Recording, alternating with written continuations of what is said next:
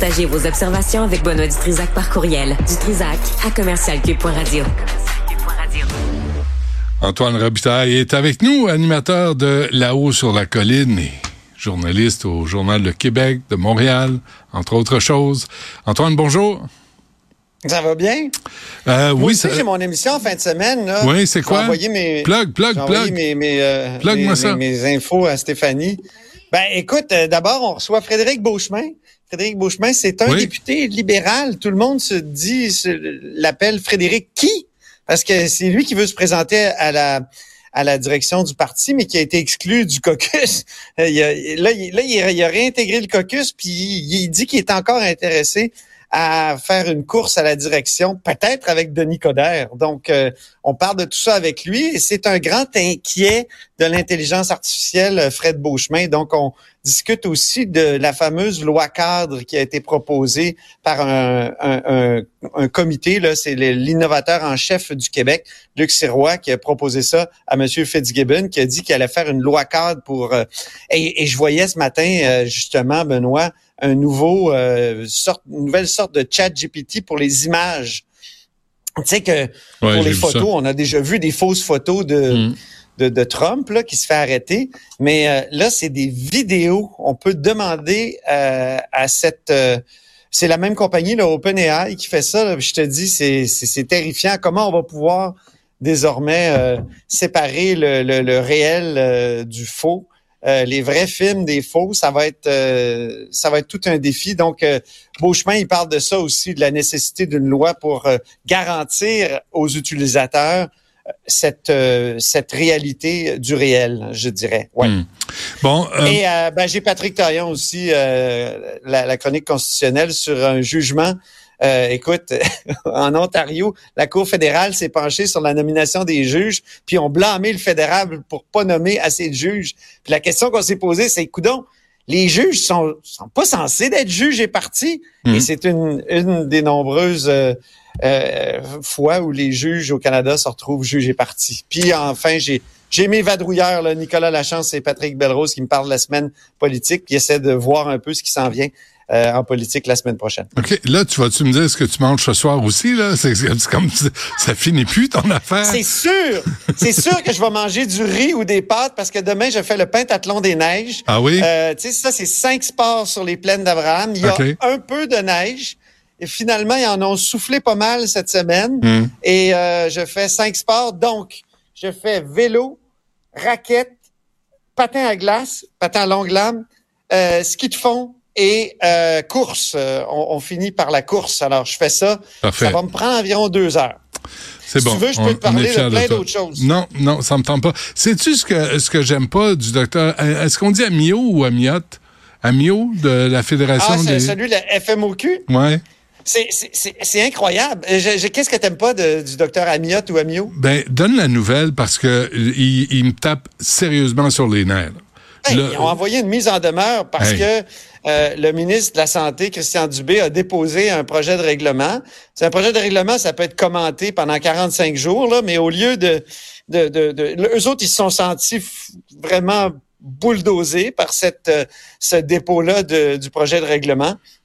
Et puis, euh, ils ont décidé pour engager le dialogue. Moi, je l'ai entendu à Mario Dumont tout à l'heure, le docteur Amiot, dire Ah, c'est notre façon de, de signifier au gouvernement qu'on veut dialoguer. Ah oui, par une mise en demeure. Écoute, non, mais après tout ce qu'on leur a donné au Québec. c'est incroyable. Puis en plus, il y a le culot de nous dire euh, que si on s'assoyait pendant deux semaines, on pourrait facilement trouver une solution à ce problème-là. Puis le problème, je le rappelle, Benoît, c'est 13 000 patients vulnérables qui sont toujours en attente d'être pris en charge par un médecin de famille ou un groupe de famille. On parle de cancer, là. On parle de cancer. Puis ah M. Amillot va faire la princesse, la précieuse dans les médias, puis dire, je, j'entends en dialogue, j'envoie une mise en demeure. Hey, va travailler. T'es payé pour t'occuper des gens malades au Québec. On s'est cassé le cul pour vous augmenter de milliards au Québec. Et là, il envoie une mise en demeure, mais des baveux. J'ai jamais vu ça. Je suis à côté de mes shorts.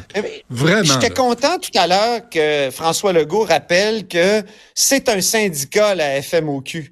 Et parce que ça, ça peut être confondant dans l'esprit du public. Tu sais, on voit des médecins parler. Ils sont représentants d'un groupe de médecins. On peut penser que c'est l'ordre des médecins qui, lui, est un ordre professionnel qui doit protéger le public.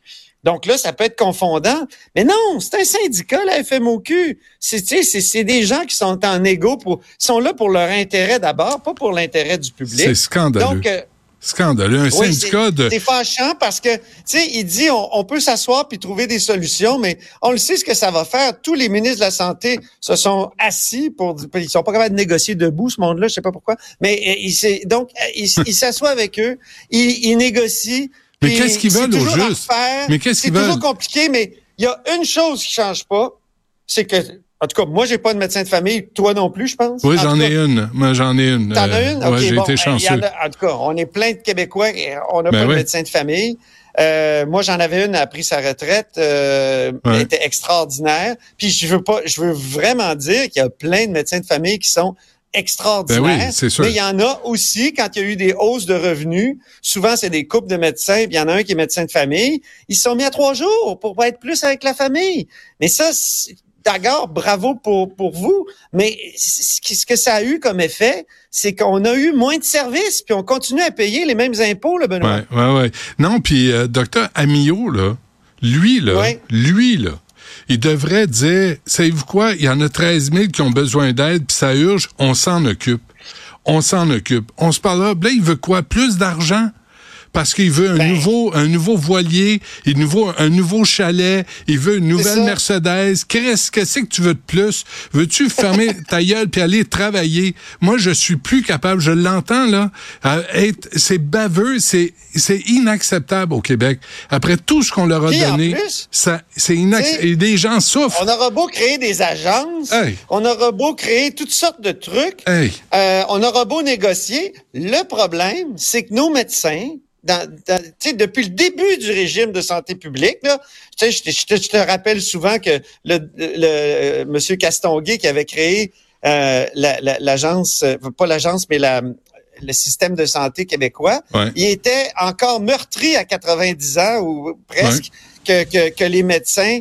La première chose qu'ils ont faite quand, quand on a essayé de créer un système de santé publique, c'est de faire la grève puis de foutre le bordel. Donc, ils, ils ont gardé leur possibilité d'être des compagnies en plus. Là, récemment, on leur a donné, ben il, y a, moins de dix ans, là, la possibilité de, de se constituer en, en, entreprise. La mise en demeure, là, Antoine, là, c'est l'eau, ah c'est la goutte qui fait déborder le vase.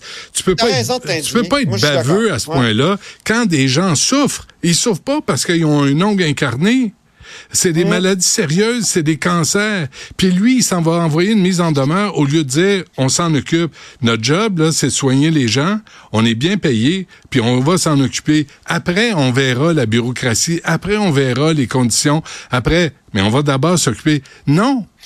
Hey, c'est, c'est dégueulasse. Tu vois comme c'est difficile de gérer la santé au Québec quand même, hein, parce que, tu sais, en parallèle, tu as les négociations avec les infirmières aussi. Puis là, les infirmières sont inflexibles sur la flexibilité, puis le gouvernement est inflexible sur la flexibilité ah, aussi. Ça va mal. Ben, euh, puis, nous autres, on est là, on paye, on paye. Toi, tu payes des impôts, t'as pas de médecin de famille. C'est angoissant, mais nous, on est en bas de la liste. Nous, c'est pas grave.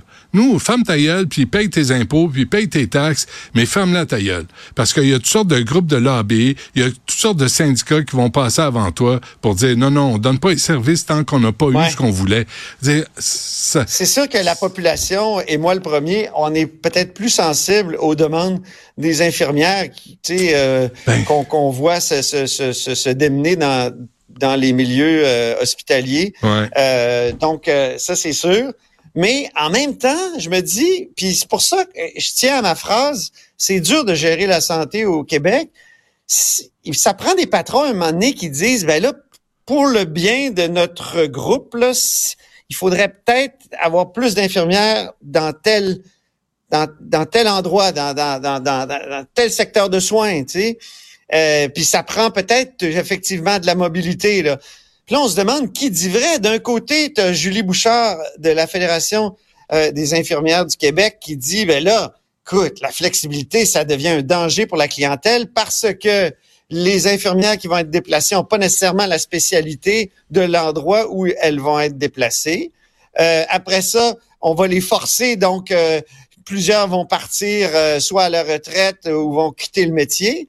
Mais quand tu poses des questions euh, à la partie patronale, ben là, on nous dit, attention, là, ce qu'on veut négocier, c'est des incitatifs financiers pour bouger d'un secteur de soins à l'autre.